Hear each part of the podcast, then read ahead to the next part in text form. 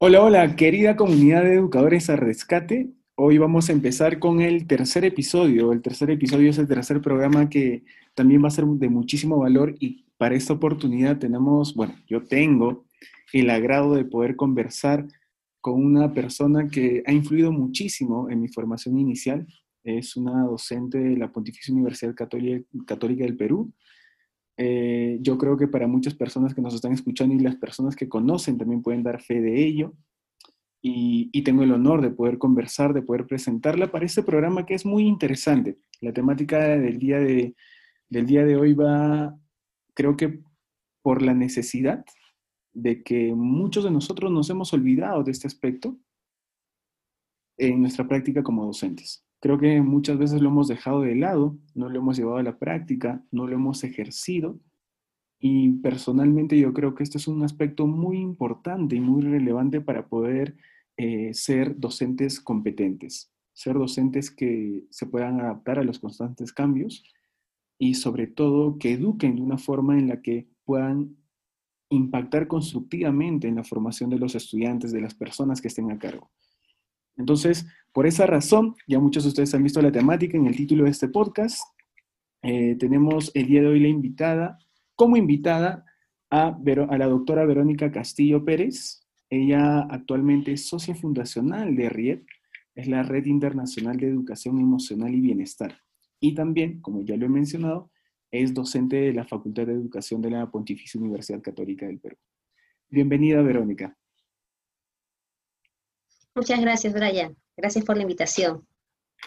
muchas gracias, muchas gracias a ti.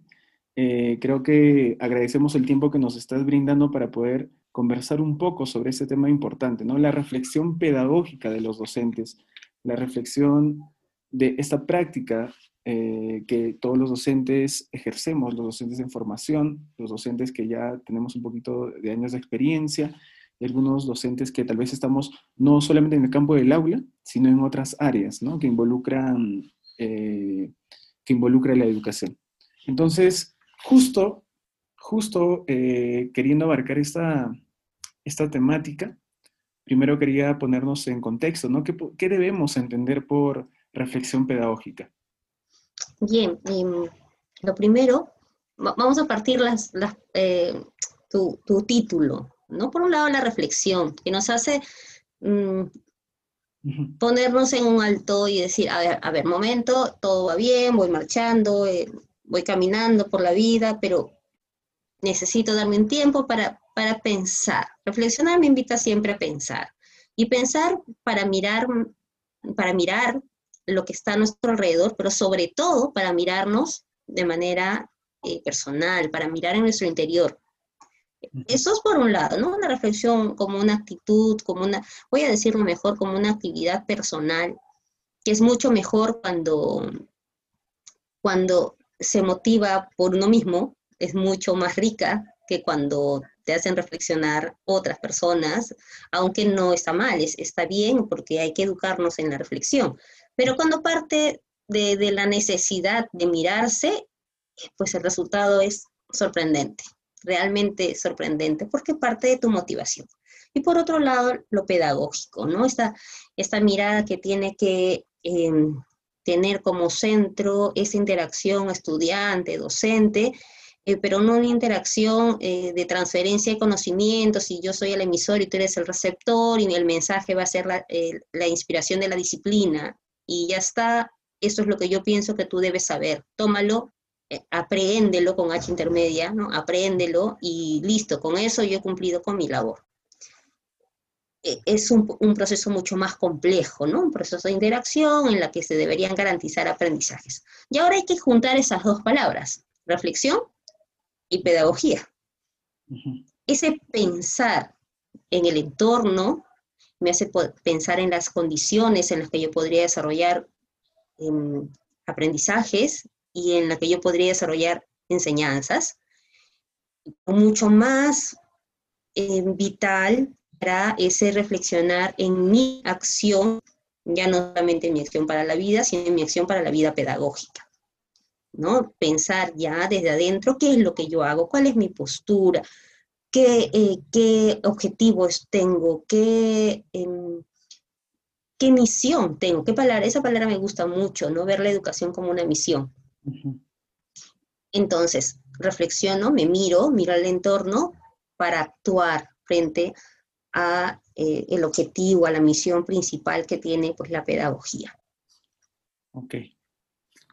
Interesante, interesante, interesante concepto para poder entender, porque quizás muchos de nosotros, eh, yo creo que muchos de nosotros hemos escuchado la, la palabra, quizás algunos de nosotros no, pero creo que una gran mayoría no delimitamos bien qué significa esto y qué cosas son las que demandan de nuestra labor personal y profesional para poder eh, llevarlo en nuestra práctica cotidiana. Entonces, ¿qué hacer? ¿Qué hacer para reflexionar sobre nuestro rol como docentes? Eh, te, quería hacer la pregunta de si es necesario realmente reflexionar sobre nuestro rol como docentes. Yo personalmente creo que sí, pero eh, ¿qué opinas, Verónica? Es necesario, es necesario para avanzar. El, día a día nos consume y sería mejor que nosotros consumamos el día, ¿no? que, de día a día vayamos nutriéndonos de todo lo que acontece. Entonces, em, solo se crece cuando se tienen los nutrientes adecuados, ¿cierto? Es, es, esto es ya de manera biológica, te estoy diciendo, nosotros necesitamos comer, necesitamos vitaminas, proteínas para estar fuertes, para estar sanos. Hago esto como un símil, ¿no? De lo que es la pedagogía. Es necesario nutrirnos de aquello que vivo día a día. ¿Y cómo lo voy a hacer? Teniendo eh, la, la predisposición para que cada hecho educativo que pueda vivir pueda ser un factor de aprendizaje para mí. Y a partir de ese aprendizaje que yo tengo como docente y por el compromiso que tengo de educar, yo voy a volcar toda, e, todo, ese, todo ese conocimiento que pueda tener, toda esa investigación que yo pueda hacer, mi, mi iluminación como maestra y con los años de experiencia, para poder ofrecer caminos que sean interesantes a los estudiantes. Claro está que no debo dejar de lado esa interacción y, esa interacción va a implicar que yo le pregunte al estudiante, cómo quieres aprender o cómo es que tú aprendes, ¿no? Y estar atenta. Entonces, es fundamental, de todas maneras, toda reflexión tiene que tender a, eh, se necesita parar. Esto he hecho todo el día, ¿qué de bueno hice hoy? Esto, esto es algo que no lo solemos hacer, ¿no? ¿Qué de bueno hice hoy día y qué pudo ser mejor?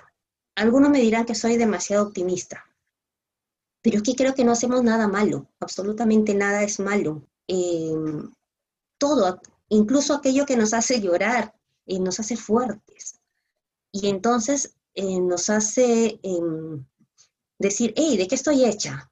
¿Qué capacidades he descubierto hoy? ¿Qué, qué sentimientos, qué, qué, emociones he podido experimentar hoy? Y ser consciente ya me implica pues una conciencia emocional importantísima, que es una de las competencias ¿no? Eh, eh, emocionales. Es importantísima para, para poder mirar la vida con, otros ojos. Entonces el maestro, a mi entender, si bien es cierto, eh, la vida pues es, es, rápida y siempre nos dice, no tienes tiempo para nada, y mm, yo no lo creo tanto así. En realidad siempre hay un tiempo para decir, hoy la clase fue muy buena, hoy los chicos sonrieron en la clase hoy se fueron felices, o a lo mejor hoy se fueron enojados, a lo mejor dije algo que no, no debí decirles, ¿no? ¿Por qué? Eh, o a lo mejor esperaban algo distinto. ¿Qué pasó? Y al día siguiente ir con esas preguntas y, conversar con los chicos, porque hay que reflexionar no solo a uno mismo, ¿no? Hablaba yo antes de reflexionar mirando al otro también. Entonces, em, esto es fundamental, ¿no? Y es un, creo que yo, uno, de los requisitos, ¿no? Que deberíamos tener como profesores eh, en nuestra formación.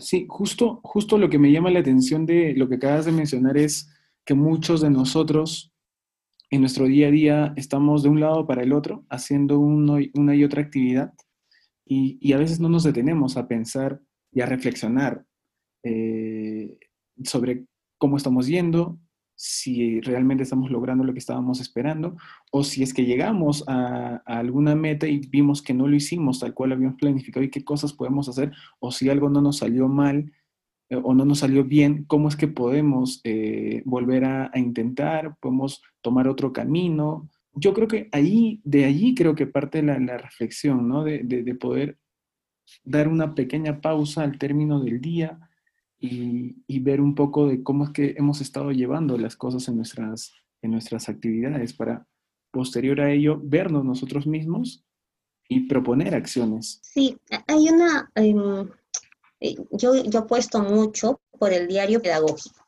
En realidad, em, al principio de la carrera pienso que uno debería hacerlo desde, desde que empiezas a interactuar con, con niños, con, con, estudiantes en el nivel educativo en el que vas a trabajar, eh, o según las edades, ¿no? Y tener un cuaderno, un blog, un, una presenta, lo que quieras, cualquier, cualquier soporte está bien.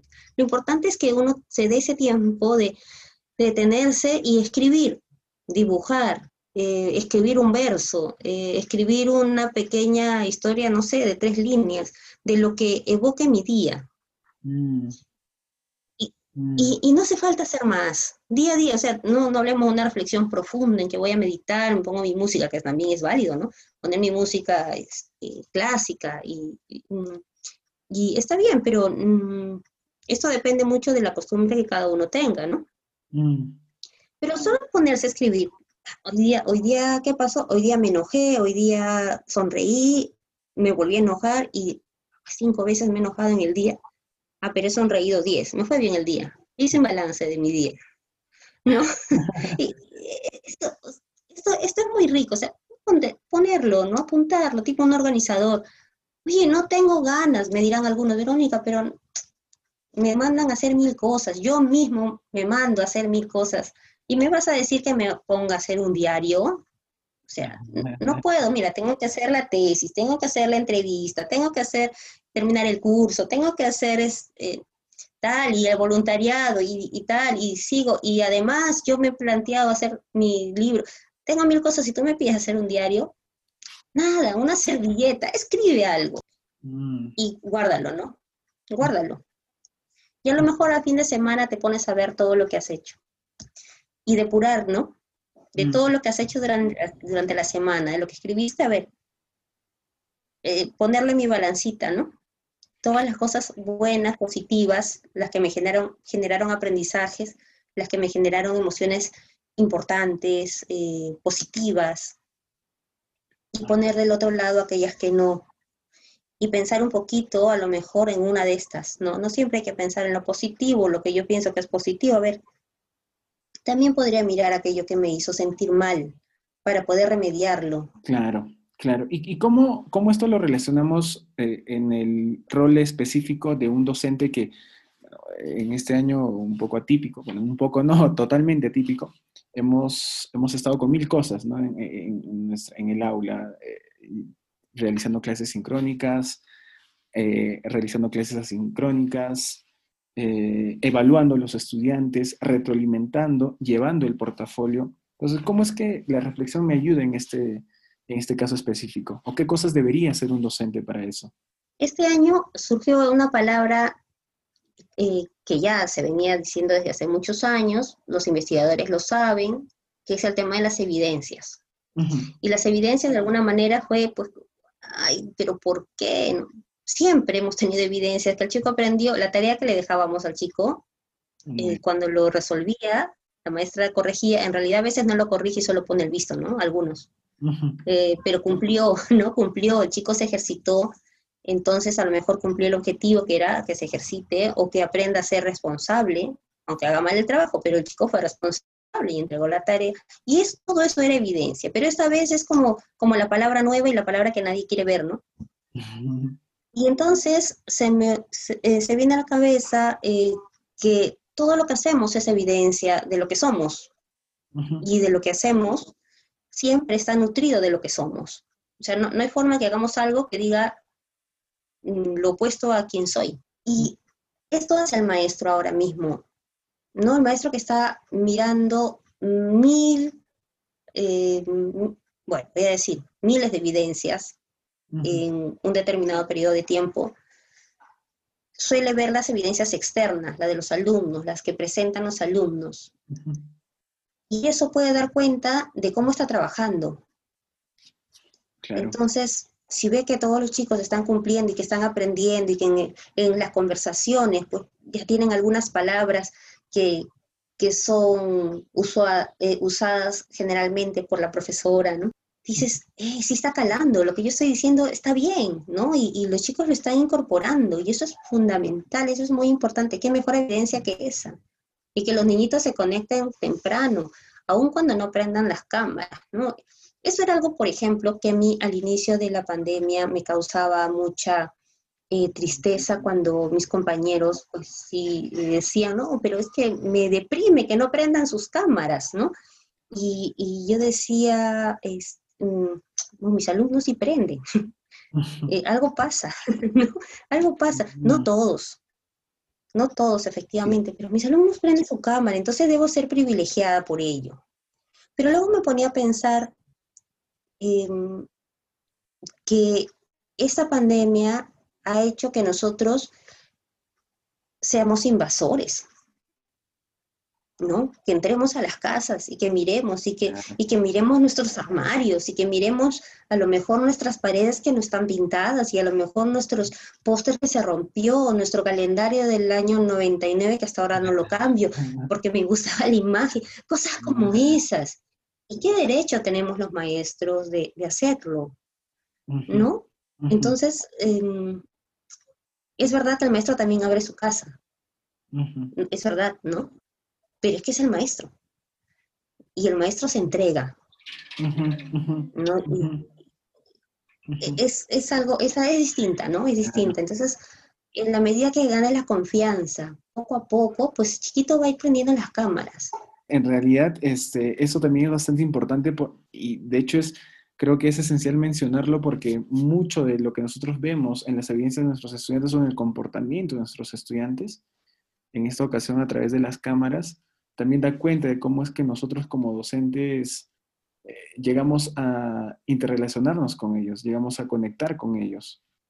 Porque por X razones muchos estudiantes no pueden prender las cámaras, pero este, la interacción también se, da de esa forma y pueden aprender de esa forma. Y hay otros estudiantes que quizás prenden la cámara porque se sienten en confianza, porque desde un inicio el docente supo poder conectar con ellos y, generar ese, esa comunidad de confianza en el que ellos también podían mostrar un poco de su casa, ¿no?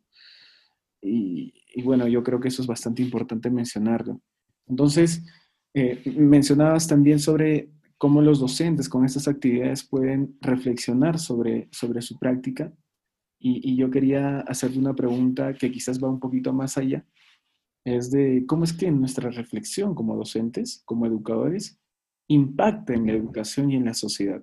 ¿De qué forma esta reflexión que nos hacemos intrínsecamente, o sea, pensar de nosotros en nuestro rol, impacta allá afuera, fuera ah, con mis estudiantes y fuera del colegio también?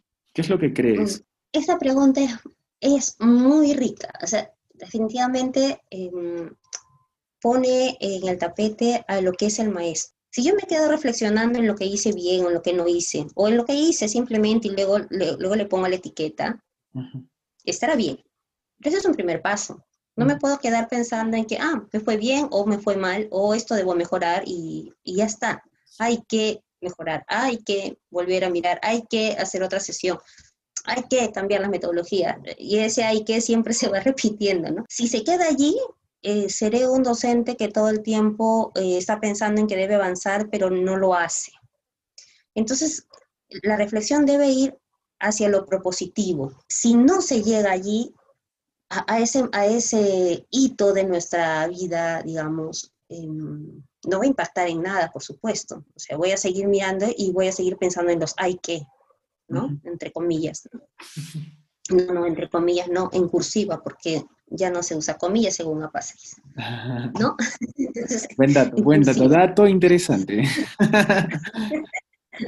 Entonces, em, lo que va a pasar es que, a ver, yo ya reflexioné y me formé, investigué, voy a innovar, y cuando voy a innovar, voy a impactar de una manera más positiva posiblemente en la vida de, los estudiantes. Si tengo 30, impacto en lo que yo diga en uno, habré cambiado la vida de ese uno. Y eso será fenomenal, porque ese uno va a llevar su sello y su sello tiene a lo mejor alguna característica que le encantó de ti. Entonces nosotros no vamos siendo modelo de nadie, siempre digo, ¿no? Los profesores no tenemos que ser modelos de nadie, nosotros vivimos nuestra propia vida, nuestra propia historia y nos formamos de una manera totalmente distinta y construimos nuestra persona. Y no podemos dividir a la persona del profesor, eso es imposible, porque es la misma persona. Mm.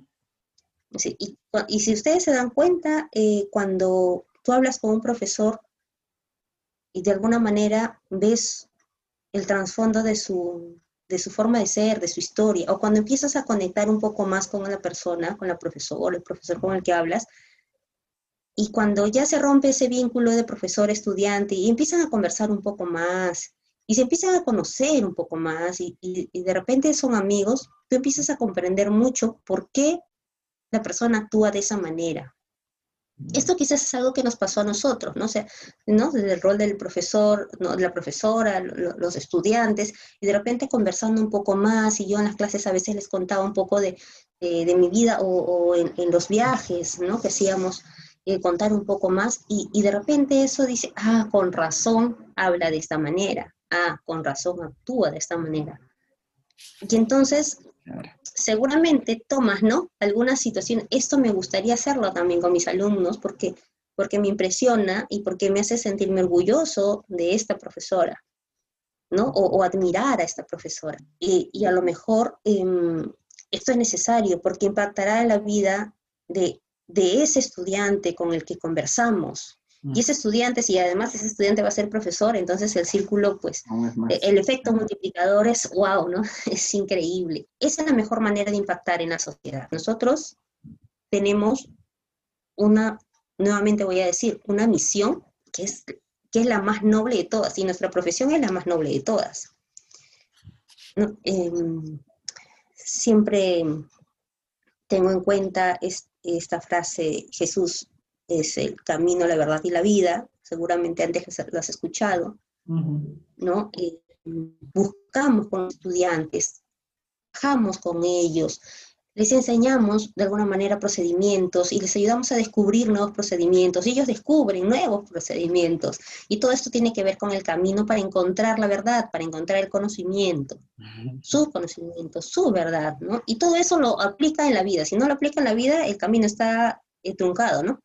Claro. Es como solo transferencia, más saber, saber, pero saber y no servir, o sea, no, no. Tenemos que hacer estas tres palabras, ¿no? Procedimientos, el camino para la verdad y para hacerlo vida.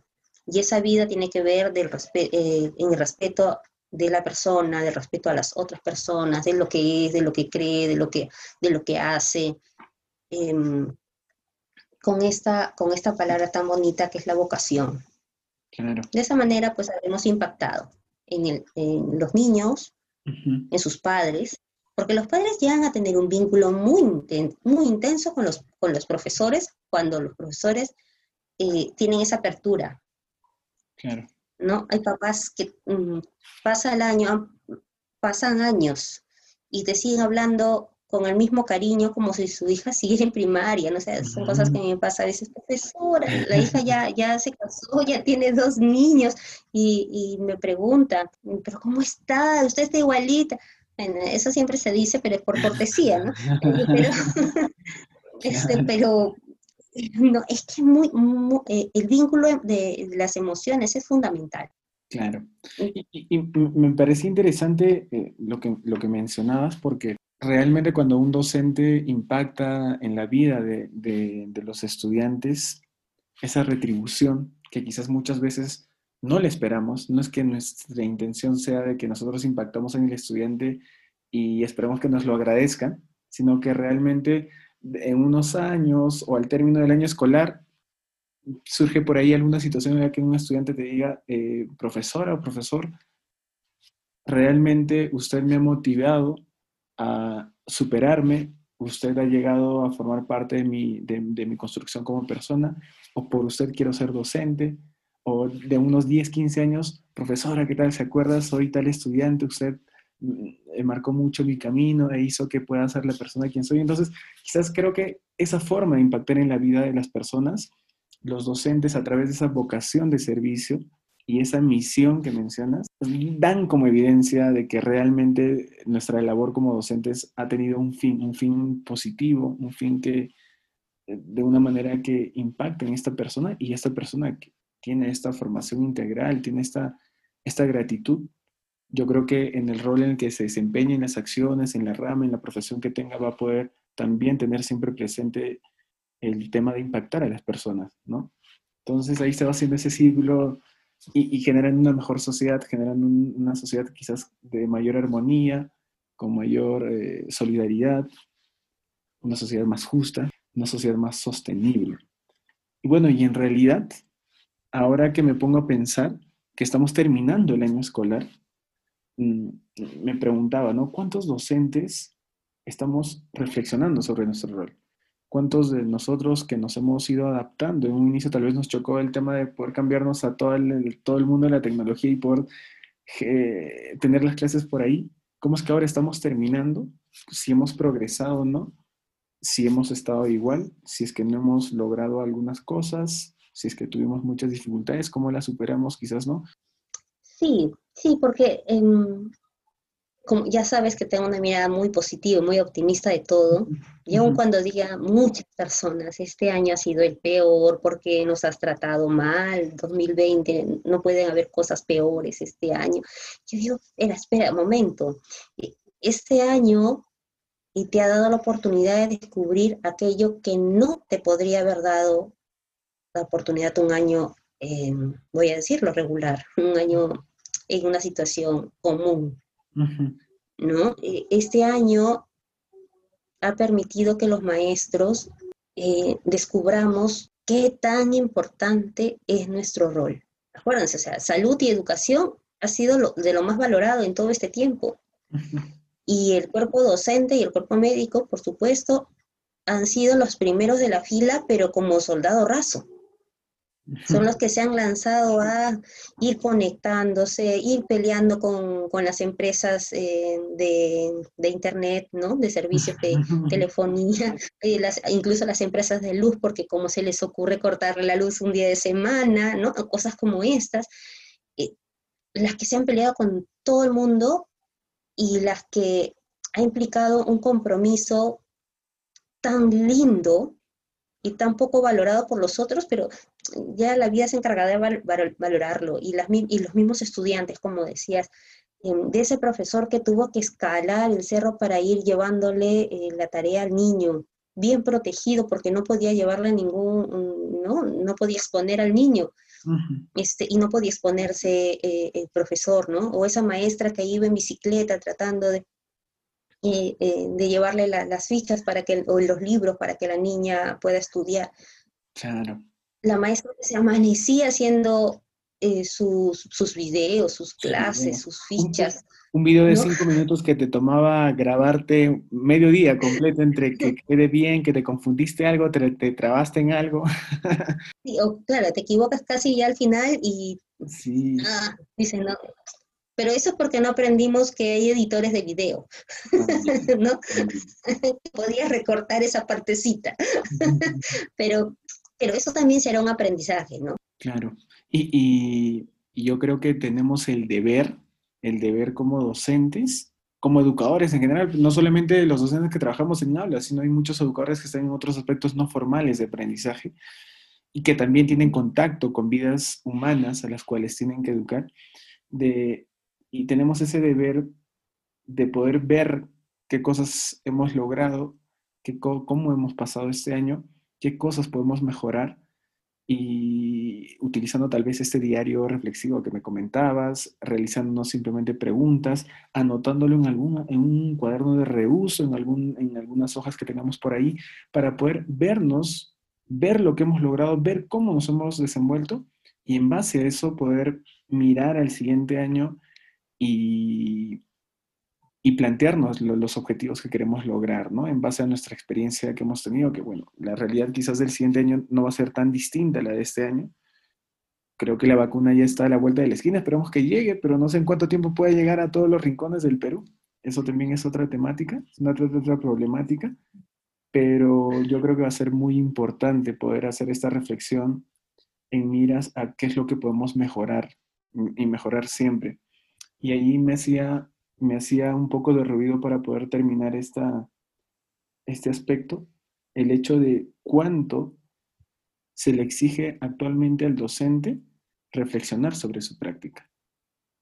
¿O es que esta reflexión tiene que ser autónomo y, y tiene que salir del docente porque muchos de nosotros trabajamos a veces porque nos piden algo y no por iniciativa propia? De acuerdo, en base a tu experiencia, Verónica, ¿en qué medida se le exige al docente reflexionar sobre su práctica en la actualidad? Yo recuerdo que he reflexionado conscientemente sobre mi práctica únicamente cuando hacía mi práctica preprofesional, que no fue el último año, sino nosotros, eh, yo en la universidad, pues llevábamos las prácticas eh, desde el segundo año de carrera, y cada vez, ¿no? Dos horas, luego tres, cuatro, así cada, cada semestre iban aumentando las horas, y siempre hacíamos un FODA, ¿no? Un, nuestro cuadrito con nuestras fortalezas, oportunidades, debilidades y amenazas de lo que había sido nuestro año. Y era muy interesante trabajarlo, demasiado, demasiado interesante. Cuando empiezas a trabajar esto ya no se hace y lo único pues que, que puede asemejarse un poco son estos informes que entregas, ¿no? Las dificultades que tuviste, eh, las oportunidades, los retos que, que se han presentado. El problema es que por lo general todo ese informe se centra en el otro, es decir, si los papás aportaron, apoyaron, contribuyeron en la formación de los niños y cómo los, niños, los, los estudiantes, cómo respondieron, pero no me miro, o sea, ¿y por qué los papás contribuyeron de esa manera tan, tan, tan proactiva también? A lo mejor porque yo les di la confianza para, para aceptar sus sugerencias, para moderarlas de alguna manera, ¿no? o, o, no, este, o los estudiantes, cómo, cómo les fue tan fácil vivir este año o por qué les creó un mundo mágico, ¿no? Las maestras de inicial, eh, de primaria, de secundaria, tienen, sobre todo, tienen esta, esta misión de hacer que, la educación pues sea, sea bonita y, crear un, mundo, ¿no? Un mundo eh, en el que no se lleve el aula física a, la virtual, ¿no? Esa, esa es la misión. En todo caso, esa era la misión. Eh, muchos lo habrán cumplido, muchos no, por supuesto, pero, pero al, menos lo habrán intentado. Mm. Y al final del año, es verdad, en la vida del maestro, pocas veces nos piden evaluarnos. Siempre los informes están en miras al otro. ¿Qué dificultades se presentaron en el curso? Y dices, no, el 30% de estudiantes salió desaprobado porque no hizo la tarea. ¿Qué hice yo para que ese 30% salga desaprobado? No, ahora que mis alumnos escuchen van a decir, ah, usted dijo que nadie debe salir desaprobado, entonces cumpla su palabra, ¿no? Este, pero siempre vamos hacia el otro lado, ¿no? Hacia los otros. Y em, eh, la reflexión es personal, debería ser personal, debería ser parte de nuestra cultura pedagógica. Eh, nosotros hablamos también de lo que es la práctica reflexiva, ¿no? La práctica reflexiva ya, ya presentada como, como teoría también, con sus propios niveles, en el que solo te das, por ejemplo, eh, pasó esto, esto, esto, esto, esto y esto, tal. Y es solamente en la descripción. De repente puedo decir, eh, sucedió esto seguramente por la edad del niño, porque claro, está en ese proceso de transición entre, entre que el pensamiento concreto eh, va pasando a un segundo plano porque ya pudo abstraer los conocimientos matemáticos y entonces ya no necesita de objetos para sumar, ni, sus dedos, ahora lo hace mentalmente. Y entonces ya tengo una mirada con, con un cierto grado de profundidad. Y así eh, voy avanzando hasta poder tener una, eh, una reflexión, pero que sea crítica y además sea propositiva, que es lo último que, yo voy a, desarrollar como nivel de reflexión, ¿no? Entonces, eh, se trabaja en la universidad, puede ser interesante, muy interesante que los maestros poco a poco lo incorporen eh, más, aunque eso signifique, el problema es que cuando significa eh, un, un, trabajo más, ya no, no se recibe con el mismo agrado. Claro. E-, ese es el problema, ¿no? Es decir, oh, no, un informe más, ¿qué? No, no le des ideas, por favor, Verónica, o sea, estamos hartos de los informes. No, pero son, ¿por qué no pienso yo un portafolio? No o sea, un portafolio, ya también es otra, eh, otra estrategia, ¿no? La que, que nos pueden ayudar mucho, por ejemplo, los portafolios. Eh, yo me pongo a pensar que soy una, eh, soy docente de la, de la, facultad, he hecho mi portafolio, yo también he hecho mi portafolio según, no según competencias, porque en este caso no me, no me es útil de esa manera, pero digo, a ver, todo lo que haga de temática lo voy a colocar en esta, en esta página y de repente todo lo que haga con tutoría lo voy a involucrar acá, todo lo que es responsabilidad social. Y claro, cuando yo puedo revisar mi portafolio o proponerlo o mostrarlo a otra persona, y puede generar reflexión también. Ah, mira, pero yo también hago esto. ah, sí, se ve bien, es valioso. Bien, voy a, voy a, a replicarlo más, ¿no? Entonces, creo que es una manera también interesante, además como un repositorio de, todo lo que tú haces. O sea, no es que se quede allí como, como tu drive, ¿no? Eh, sí. En donde guardas todos tus, todos tus, elementos. Claro. Ajá. No, si están guardadas ya no, ya no funcionan, ¿no? O sea, ¿para qué? Eh, no. Tienes que mirarlas. Sí, sí. Entonces, claro, por ejemplo, a mí se me viene a la mente estas jornadas de reflexión pedagógica en los colegios, que muchas veces no se utiliza para reflexionar pedagógicamente. Se utiliza más para ver algunos tipos de informes de las actividades que se vienen en el año, de algunos lo aprovechan, yo he sido testigo para poder planificar eh, las sesiones o la unidad que se viene, eh, a planificar otras actividades, pero no tanto para reflexionar pedagógicamente. Yo creo que este debe ser un espacio que se debe valorar más para ese sentido por el que ha sido creado y eso también demanda de un trabajo desde la gestión educativa, ¿no? De poco a poco eh, poder eh, darle el sentido real a lo que significa reflexionar pedagógicamente en este espacio que es reflexionar pedagógicamente y que, y que creo que por normativa se tiene que realizar mínimamente una vez al año, una vez al mes en las instituciones educativas. Y bueno, que, bueno, creo que no se ha estado llevando adecuadamente. Y para terminar, Verónica, eh, algún consejo, algunos tips que nos quieras dar a todos los oyentes, a toda la comunidad de educadores a rescate sobre cómo podemos reflexionar pedagógicamente, qué es lo que debemos hacer para reflexionar. Ya, mira, ya les he dicho del diario, ¿no? Escribir, dibujar, eh, poner una frase, lo que desees ahí en tu cuaderno, bitácora, blog, este, tu Wix, o sea, uy, ya le estoy haciendo propaganda eh, no importa, a la plataforma que quieras, eh, puede ser funcional, puedes compartirla con otros o, o, no. Es muy rico cuando se comparten con otros docentes. Eh, hemos hablado del portafolio también, ¿no? Como, como un lugar en el que yo voy a ordenar de alguna manera todo lo que hago y, y esto me va a permitir ver cuáles son mis áreas fortaleza, ¿no? En lo que trabajo más y mejor. ¿No? Eso me permite. Y bueno, eh, lo que sé desde la educación emocional es el frasquito, de la felicidad, pero yo lo voy a, adaptar a lo que es mi práctica docente.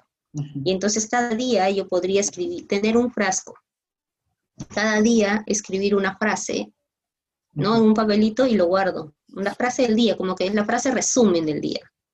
Y guardarla, ¿no? Guardarla en mi frasco y poder eh, vaciarla al final del mes si quiero al final de la semana, el tiempo en realidad lo, pone uno, ¿no? Eh, y ver eh, de todo esto que está aquí, todo lo que me ayuda a ser mejor. ¿Qué es lo que me ha permitido construirme? Porque acuérdense, nosotros no, mm, no podemos parar de construirnos. Cada día aprendemos algo. Siempre, ¿no?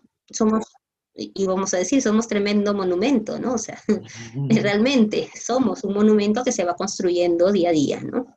Entonces, ver todo aquello que me construyó.